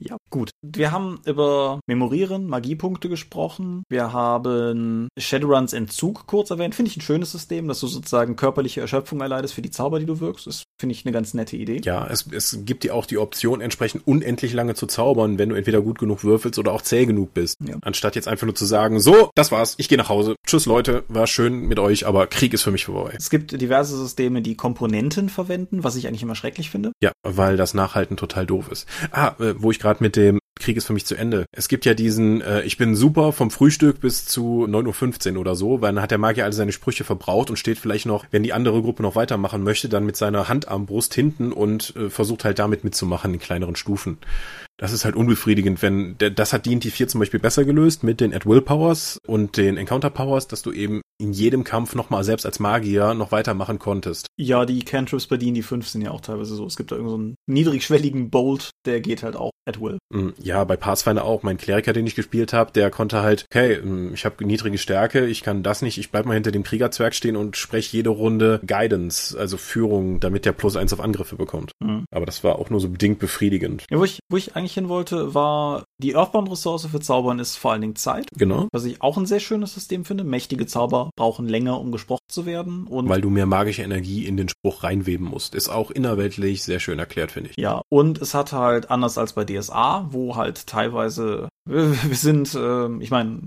strittig, ne? Aber mein mein Hesinde-Geweihter, Ah. wir sind halt drauf gestoßen. Es gibt halt Stoßgebete, die dauern dann halt auch mal 16 Aktionen. Das ist halt schon ein langes Stoßgebet. und Was machst du? Ich erbitte den Beistand Hesindes. Ich gehe die Pizza holen. Möchte, ich kann den Kampf nichts mehr tun. Möchte nur irgendjemand was anderes? Ist übrigens ein total großartiges Highlight, wenn du Sichtkontakt dafür brauchst und kurz vor Ende dieses Stoßgebetes verlierst du den Sichtkontakt zum Ziel. Yay! ja, aber vor allen Dingen, also du tust halt in der Zeit nichts. Und bei Earthbound musst du tatsächlich auch für einzelne Fäden, die du webst, separat würfeln. Was ich gut finde, weil es den Spieler am Tisch dazu motiviert, sich zu bewegen Mhm. und zu agieren. Das finde ich halt durchaus eine, eine positive Sache. Es streift aber noch ein anderes Themenfeld, nämlich Magie ist gefährlich. Weil auch bei Earthbound ist ja mit den ganzen Dämonen und so das Anzapfen von Magie immer so eine grenzwertige Sache. Und es gibt sogenannte Zaubermatrizen, die Leute haben, die es ermöglichen, Magie ein wenig sicherer zu verwenden. Aber dieses ganze Themenfeld von Magie ist gefährlich, ist eins, was ich eigentlich auch mal sehr cool finde. Ja, weil äh, in den meisten Settings ist ja, oder in vielen Settings ist ja der Eingriff von Magie eine Verzerrung der Realität und es gibt halt diesen Backslash. Das kann entweder ein persönlicher sein oder auch jemand, wo die Welt sagt, okay, Magie ist unnatürlich und du hast mir gerade hier ein Portal geöffnet, wodurch jetzt andere unnatürliche Dinge in die Welt äh, gelangen können. Wie zum Beispiel bei Warhammer einfach Dämonen des Chaos. Genau. Ich meine, Warhammer hat halt auch die Zauberpatzer-Tabelle, über die wir hier schon lange und breit gesprochen haben. Aber genau, sowas, sowas finde ich halt auch durchaus ganz charmant. Und es, es trifft ja auch so ein bisschen auf alte Tropes, angefangen vom hat der alte Hexenmeister. Dass halt einfach das Anwenden von Magie etwas ist, was nicht so selbstverständlich sein sollte wie das Benutzen einer Mikrowelle. Hm. Zumindest wenn man es selber macht. Auch so eine Sache, die Earthbound gut hinkriegt, dass du halt durchaus magische Gegenstände haben kannst, die jeder verwendet. Und es ist völlig normal, dass irgendwie jeder seinen selbst erhitzenden Teekessel hat oder sowas. Aber wenn du selber auf die Idee kommst, einen Spruch zu wirken, dann weißt du besser, was du tust. Und das finde ich eine eine interessante. Was ich auch noch spannend finde, ist die, das, das Themenfeld von Magie gegen Technologie. Mhm. weil oftmals halt auch gesagt wird, dass das entgegengesetzte Komponenten sind, die nicht zueinander passen und dass dann zum Beispiel Magie Technologie verdrängt oder sich Technologie gar nicht erst entwickeln konnte, weil wir haben eben magische Lösungen dafür. Denn warum sollte ich ein Automobil erfinden? Ich habe hier eine schwebende Kutsche. Das geht durch Magie. Auf der anderen Seite dann aber auch, dass Technologie Magie verdrängt, weil Leute entweder nicht mehr dran glauben, weil Magie über Glauben funktioniert, dass es einfach gehen noch gehen würde, oder auch, dass Technologie, wie zum Beispiel bei Shadowrun, wenn du dir Technologie in den eigenen Körper einbaust, du dein magisches Potenzial zerstörst. Einfach das, dass das natürliche, biologische Leben einfach das der gute Resonanzkörper für Magie ist, was schon ziemlich esoterisch ist, und dass du durch den Einfluss von Magie diese Fähigkeit eben dann verlierst oder einschränkst. Ja, das hast du ja in einer anderen Variante. Zum Beispiel halt auch bei den, da kommen wir nochmal sozusagen an den Mystics of Mana Bereich ran, bei diesen ganzen Japano-RPGs, wo du halt irgendwie immer die Gaia-Komponente hast, so von, von der Natur als, als äh, das Ideal und so weiter. Und normalerweise ist die Antithese ja immer irgendetwas Technisches. Genauso wie beim Herr der Ringe Saruman, der den Wald ausrupfen lässt, da mh,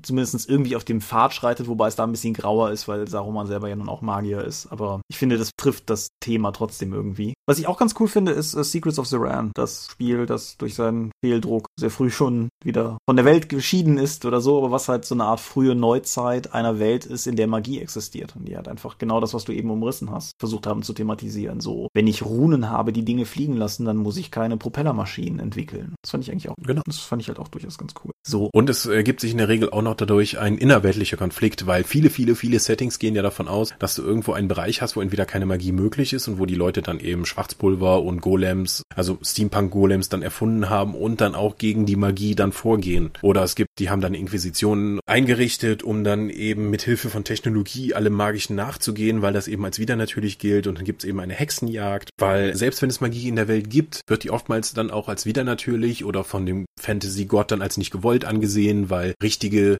richtiges W- Wunderwirken geht halt nur über göttliche Magie und dann sagen die dann hier die arkane Magie, das ist der Mensch versucht sich selbst zum Gott aufzuschwingen, was ja in einigen Settings auch darüber funktioniert und deswegen muss die ausgelöscht werden. Also es gibt ja nicht nur das, das Spannungsfeld Technologie gegen Magie, sondern auch arkane Magie gegen göttliche Magie. ja, das war etwas, was ich hier sowieso noch stehen hatte. Sind Priester Ah. Spellcaster? Das kommt auf Setting an. Also grundsätzlich, ja, also kannst ja sagen, um jetzt wieder Savage World zu sagen, ein Priester kann genauso den Geschosszauber lernen. Nur bei mir ist es das eben, ich strafe meine Feinde, ich mache Bei mir sieht das dann aus, ich mache einen Bannstrahl, der kommt von oben und trifft meine Feinde. Der Magier schießt eben drei Feuerlanzen. Vom Effekt her ist das das gleiche, nur die innerweltliche Erklärung, wo meine Kräfte herkommen, ist eine andere. Mhm. Das ist halt gerade bei DSA ein sehr umkämpftes Thema mit, mit DSA 5 und dem Vorwurf der Kamal-Zauberei an, an die Geweihten. Das, da ist das ja auch nochmal aufgekocht. Ich finde halt auch, im Unterstrich ist es dasselbe. Also, ich finde an dem Punkt. Also gerade, gerade bei D&D hast du ja mehrere Zauber, die äh, beiden Sachen, die beiden Professionen erkannt wie göttlich offen stehen. Ja, ich finde halt auch an der Stelle muss man unterscheiden zwischen dem Ingame-Aspekt und ja klar, meinetwegen mag der Kleriker seine, seine Zaubereffekte von, was weiß ich, Michakal oder so erhalten oder Kiri Jolith oder so und dann, dann ist das auch in Ordnung. Aber spielmechanisch tut dir dasselbe wie der Zauberer auch. Und das finde ich, Genau. das, das muss, also das muss man auch nicht verklausulieren oder so tun, als wäre das was anderes, weil ist es halt einfach nicht. Ja, es, es gibt Leute, für die, die wollen halt eine andere Spielmechanik, wenn es innerweltlich anders funktioniert. Dem stimme ich nicht zu, aber es gibt dieses Bedürfnis da draußen. Hm, Ja, ich weiß, ich, ich habe ja auch schon genug Gespräche dazu auch im, von Angesicht zu Angesicht geführt mit Leuten, die es halt anders sehen oder so. Aber genau, das, das ist halt auch so ein, so ein Faktor. Ich wollte gerade noch irgendwas anderes gesagt haben. Was wollte ich noch gesagt haben? Ich weiß nicht, du bist der Mensch mit den Notizen. Ja, das ist äh, korrekt. Priester Spellcaster, das hatten wir, dies hatten wir, dies hatten wir. and Die Bezeichnung von Zauberkundigen, da hattest du eben gemeint, könnten wir kurz drüber reden. Ach so, im Deutschen, also es gibt ja, du hattest hier eben schon mal sehr intensiv drauf eingegangen, Sorcerer und Wizard. Jetzt ist der Wizard im Deutschen in der Regel der Magier, Also prim primär jetzt die, die, worüber wir reden. ja, und D&D berührt oder auch selbst bei DSA, der Magier ist halt der, der ist, es ist der alte Mann, der sich irgendwo eingeschlossen hat und dann aus Büchern Zauberei gelernt hat. Wohingegen der Sorcerer im Deutschen etwas ungeschickt äh, definiert als Hexenmeister, weil, äh, aha, wo sind die Hexen und warum ist der ihr Meister? Der definiert sich laut D&D-Termini ja dadurch, dass er Zauber wirken kann, weil äh, sein Blut es ihm mitgibt. Sei es nun, weil irgendwann Drachen durch seine Blutlinie mal gelaufen sind oder Feen oder Teufel oder sonst irgendwas. Und seine magischen Fähigkeiten kommen nicht durch ein Studium hinzu, sondern sind ihm sozusagen in die Wiege gelegt. mhm. Ja, und dann hast du noch den Warlock als Ja, der ist jetzt auch bei D&D 4 ist der zum ersten Mal richtig dazugekommen als Grundklasse. Mhm. Ich weiß es nicht. Ich meine, ja. Der Warlock, der bekommt seine magischen Kräfte halt dadurch, dass er weder durch sein Blut irgendwas erreicht hat, noch irgendwie durch Studium, sondern er nimmt den billigen, kurzen Weg und sagt einfach, ich will jetzt Macht. Hey, höheres Wesen, ich schließe mit dir einen Pakt. Leg mal los, hier Feenkönig, Cthulhu oder du Großteufel, gib mir doch einfach mal Macht, dafür kriegst du meine Seele, dafür opfer ich dir tausend Kinder oder irgendwas anderes in dieser Art. Dann kriegst du zack hier, von dem dann äh, magische Fähigkeiten verliehen und kannst loslegen. Und ich, ich finde halt, Earthbound ist ja auch noch so ein System mit so einer ganz spannenden Unterscheidung, wo Earthbound hat halt den Geisterbeschwörer oder im Englischen den Nevermancer, der, ich kam von DSA her zu Earthbound, haben wir oft genug thematisiert. Und ich fand eigentlich immer Geisterbeschwörer klangen, auch so von dem, was sie tun, durchaus wie was, was bei DSA eher ein Schurke wäre. Mhm. Aber was bei Earthbound halt völlig gleichberechtigt neben den anderen drei gener generellen zauberkundigen Sachen oder vier, wenn man den nachgereichten Schamanen mitzählen will, aber halt gleichberechtigt daneben stand und halt auch kein, kein Schokowicht war. Und das finde ich halt, das ist, die Benennung von Zauberklassen ist schwierig. Auch einfach, um den Leuten ein Bild zu geben von dem, was du tust. Ja, also Hexenmeister finde ich, wie gesagt, sehr, sehr schwierig, weil, ja, vor allen Dingen später, wenn dann irgendwann die Hexe als Klasse dazukommt und dann haben wir die Hexen und den Hexenmeister. Und ist der Hexenmeister jetzt besser? Also Hexer, Hexenmeister als Sorcerer, genauso dann mit dem Warlock, weil Hexenmeister ist eigentlich auch eine übliche Übersetzung von Warlock außerhalb der D&D-Termini. Und da kommst du halt ganz schnell in die Bredouille. Deswegen würde ich eigentlich ansehen, dass wir dann Magier, Zauberer und Paktierer dann für die Klassen im Deutschen sagen, besser dann in kommenden Publikationen, Editionen, Büchern oder so. Ja, ja, beginnend bei Mystics of Mana Referenzen, falls wir darauf referenzieren wollen. Wir Natürlich. Ja, aber genau, das ist halt. Ach genau, was ich eben noch sagen wollte, da sind wir aber schon relativ lange von abgebogen, um aber trotzdem mal darauf zurückzukommen. High-Level-Spells bei D&D, aber im Prinzip auch bei allen Rollenspielen. Was damit, finde ich, auch problematisch einhergeht, ist, dass da eine ganze Menge Sachen bei sind, die völlig naheliegend existieren, so dass ein Zauberer die kann, die aber einem halt Kampagnen und Abenteuerplanungen ziemlich zerlegen können. Tolle Reiseabenteuer werden durch Teleportzauber genauso kaputt gemacht wie Detektivplots durch Gedankenlesezauber oder Wahrheitsprüfungen. Und wenn du bei Earthdawn einen Geisterbeschwörer hast, kann der mit Leichen reden, beziehungsweise der kann auslesen, was die letzten Eindrücke waren, die diese Leiche hatte. Und das ist halt etwas, was du als Spielleiter dringlichst bedenken solltest, wenn du versuchst, irgendwie einen Whodunit zu machen. Weil Das ist, sobald Magie funktioniert, oder äh, ja, ich bin auf dieser Party, es ist ein Mord geschehen. Der Paladin macht Pling, Böses erkennen an. Wer hier könnte ein Mörder sein? genau, ja. Ja, es gibt ein Gesinnungssystem, das funktioniert. Ist schwierig. Äh, DSA macht, ich habe letztes Mal noch in der Mephisto ein DSA-Abenteuer gelesen, das war auch so eine Mördergeschichte und da gibt's einen großen Kasten dazu, warum gerade Magie und Hellsicht und alles überhaupt nicht funktionieren kann, weil Sternkonstellation und sowieso und ach, es ist viel zu kalt, lass das mal, funktioniert alles gar nicht. Und das ist halt natürlich furchtbar. Ja, das ist genauso wie bei einem DSA-Abenteuer. Ich werde jetzt nicht sagen, welches, um es nicht zu spoilern, halt der Schurke auch ganz explizit ein äh, sehr starkes Psychostabilis-Amulett bei sich trägt, um sicherzugehen, dass die Charaktere nicht vorzeitig drauf kommen können, was wirklich in ihm vor sich geht. Mhm. Kann man halt machen, führt aber schnell zu so einer Art Wettrüst. Ja, natürlich, weil damit der Plot überhaupt funktionieren kann, müssen die halt irgendwelche seltsame, alle seltsame Artefakte haben, die eben diese eigentlich für den für das Lösen des Plottes sinnvollen Zauber dann komplett negieren. Ja. Was deswegen bin ich bin ich gar nicht so glücklich, wenn es diese Plotbrecher-Zauber halt überall gibt. Ja, aber es ist halt andererseits, wie gesagt, also zum Beispiel sowas wie ein Teleport-Zauber. Ich finde halt, es ist völlig nachvollziehbar, dass Leute einen Teleport-Zauber haben wollen, könnten. Mhm. Sei es jetzt einfach, weil D&D und DSA es beispielsweise vorleben. Bei Earthman bin ich mir jetzt tatsächlich gerade unsicher. Aber halt auch Superhelden, Nightcrawler beispielsweise, kann ja auch teleportieren. Wenn du jetzt ein Magiesystem für sowas in Anführungsstrichen verwenden wolltest, müsste es eigentlich auch irgendwie da sein. Trotzdem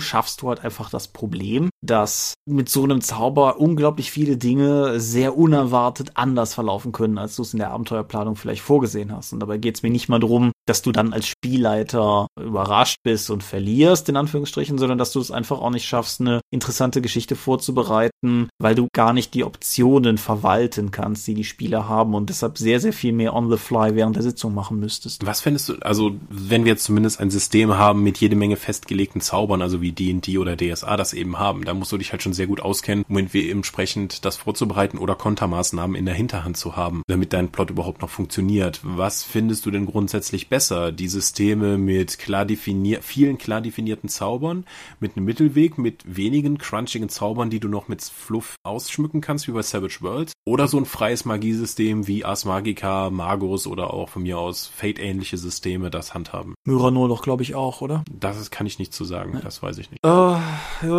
ich finde, die freien Systeme sind definitiv super spannend, aber müssten dann auch fast schon Kern des Systems sein. Also bei sowas wie bei Magus oder bei Ars Magica, finde ich, funktioniert es halt auch deshalb alleine schon gut, weil die Charaktere davon halt auch alle betroffen sind. Also das freie und mächtige Magiesystem von Magus macht halt auch Laune, weil jeder am Tisch darauf Zugriff hat. Bei einer generischen Fantasy-Kampagne, wo halt der Krieger mit dem Schwert zuhaut und so, weißt du, ist es halt irgendwie frustrierend, wenn dafür der Magier dann irgendwie dieses, dieses auch sehr verwaltungsintensive Regelmonstrum potenziell mit sich rumträgt. Das finde ich ungünstig. Auf der anderen Seite, wenn es halt für sich ein Kern ist, kann es sehr faszinierend sein. Ich glaube, bei den anderen beiden, ah, das ist schwieriger zu entscheiden. Ich mag, ich mag Systeme mit vielen Zaubern eigentlich gerne, trotz der genannten Probleme. Also DSA hat natürlich den Vorteil, dass ich das seit ja wirklich fast Kindheitstagen an spiele und deshalb die meisten Zauber einfach mittlerweile kenne. Aber auch D&D, ich finde es halt nicht uninteressant, weil es einem das Gefühl gibt, möglicherweise was Besonderes zu können, weil man halt den Angriffszauber XY kann und nicht nur den Angriffszauber kann mit der Kolorierung XY. Du siehst das, glaube ich, anders, oder? Ja, also ich finde das von Savage Worlds am angenehmsten. Weil einfach bei Pathfinder ist mir der Verwaltungsaufwand zu hoch und für dafür einfach zu die, die Effekte nicht äh, unterschiedlich genug. Und auch bei DSA ist einfach auch die Menge an Crap-Zaubern bemerkenswert. Ja, das ist richtig. Genauso wie, wie auf geweihten Seite bei den Liturgien. Da sind durchaus ein paar nützliche Sachen dabei. Also dieses Geunke, das Geweihte gar nichts können, stimmt halt auch nicht. Aber der, der, der Müllhaufen ist halt schon ziemlich beachtlich. Ja, es ist wie bei Feeds und allem anderen auch. Und das ist mir einfach lieber, wenn ich weniger Zauber habe, die einfach von dem, die mir von der Mechanik dann eben geläufig sind und die ich dann mit ebenen Fluff-Elementen würzen kann. Ja. Wie würdest du es finden, wenn es ein vereinfachtes System für NSCs gäbe bei einem System? Für die Magie. Mhm, genau. So, so ähnlich wie Schergen-Regeln in verschiedenen Systemen, dass du halt äh, vereinfachte Gegnerwerte verwendest für Nicht-Signature-Charaktere, dass du auch so eine Art vereinfachtes Magiesystem für Standard-Gegner mit Zauberfähigkeit nimmst. Es ist ja nichts Ungewöhnliches, wenn NSCs anders funktionieren als Spielercharaktere. Äh, sei es nun, weil sie jetzt Lebenspunkte haben statt eine Lebensspirale wie normale Charaktere oder sonstiges. Ein vereinfachtes Magiesystem kann natürlich funktionieren, weil NSCs in der Regel gar nicht die große Werkzeugkiste brauchen, wie Spielercharaktere sie nun mal haben. So etwas wie Motiv erkennen oder einfach die einen Toten zu befragen, ist ja eigentlich für einen NSC in einer spielrelevanten Situation nicht wirklich nützlich, sondern das wird dann sozusagen offscreen gemacht. Das heißt, er muss den eigentlich für die Konfrontation mit den Spielercharakteren, diesen ganzen Utility-Zauber, gar nicht vorbereitet haben. Mhm. Deswegen kann ein zumindest zentriertes oder stärker fokussiertes Sprüchefeld einfacher sein. Oder einfach zu sagen, okay, das, äh, der Magier macht halt Schaden mit seinem Zauberangriff der folgenden Art, anstatt jetzt genau zu sagen, welchen Zauberspruch er hat. Könnte ich mir vorstellen. Hast du denn ein Beispiel für so etwas? Nein, tatsächlich nicht kam mir auch als Gedanke erst, während wir diese Folge gerade aufgenommen haben, aber ich finde es hm. halt durchaus interessanten Gedanken. Insofern die Frage an die Zuhörer, gibt es sowas? Ja, wo? Also es, es, würde ja schon fast voraussetzen, damit es so in dem Maße, wie wir es hier geschildert haben, Sinn hat, dass es Ausgangs, dass der Ausgangspunkt davon irgendein crunchiges System sein muss, weil wenn das System selber regelleicht ist, dann muss ich die NSCs nicht nochmal regelleichter machen. Und bei den Crunching-Systemen fällt mir jetzt zumindest spontan keins ein. Hm. Ja, inter interessant, interessant beim Hinterkopf behalten. Was ich übrigens wichtig finde, ist, dass Zaubernamen dir zumindest grob verraten, was sie tun. Also ich. Säurepfeil. Feuerball. Genau. Me meinetwegen, wenn, wenn du denn schon willst, dann sowas wie Ignifaxius Flammenstrahl funktioniert für mich auch noch, weil zumindest im zweiten von zwei Wörtern mir verraten wird, was zur Hölle dieses Ding halt macht. Aber so mein, mein Standardbeispiel Cthulhu, verzaubere Kohlefännchen. Ja. Es ist, es ist deskriptiv, das muss man sagen. Das sagt sehr akkurat, was es tut, aber es gibt dir halt keine Ahnung, wofür zur Hölle du ein verzaubertes Kohlefännchen brauchen könntest. Und das ist bei Cthulhu, gilt bei Cthulhu nicht für alle Zauber. Also es gibt halt auch durchaus sowas wie, was weiß ich, Rufe, Vertreibe, Mythos Kreatur, also ist immer eine spezielle oder irgendwie beschwöre Mythos-Kreatur. So, das, das ist klar, aber da sind halt auch manchmal so Sachen bei, das ist halt bei Cthulhu auch, weil es sehr gewachsen ist. Da sind halt ganz viele Zauber drin, die in irgendwelchen Abenteuern mal erst vorgekommen sind und die dann halt einfach in den Fundus übergewandert sind, aber wo du halt völlig ratlos davor sitzt und nicht fragst, was das ist, wenn du es einfach nur eine Liste entdeckst. Und sowas finde ich halt auch tatsächlich re relativ kontraproduktiv. Mhm. Gut. Hast du noch irgendein Themenfeld, was du explizit ansprechen möchtest? Gerade fällt mir keins mehr ein. Dann nur noch zwei Nennungen ehrenhalber.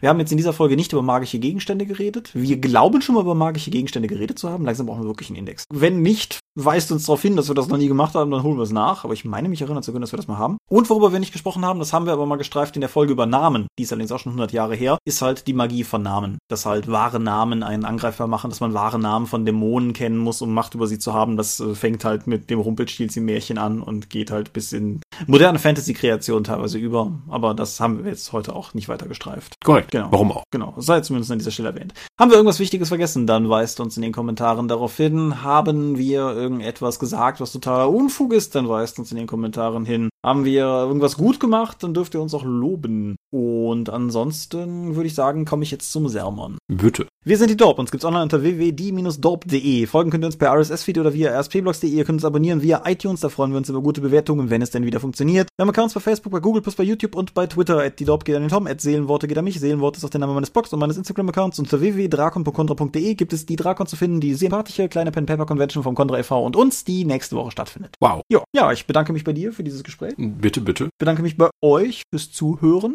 Wünsche euch angenehme 14 Tage. Die nächste Folge erscheint, wie versprochen, wieder im Takt und denke, dann hören hören wir uns in zwei Wochen an dieser Stelle hier wieder. Genau. Bis denn. Vielen Dank und ciao, ciao. Adieu und au revoir.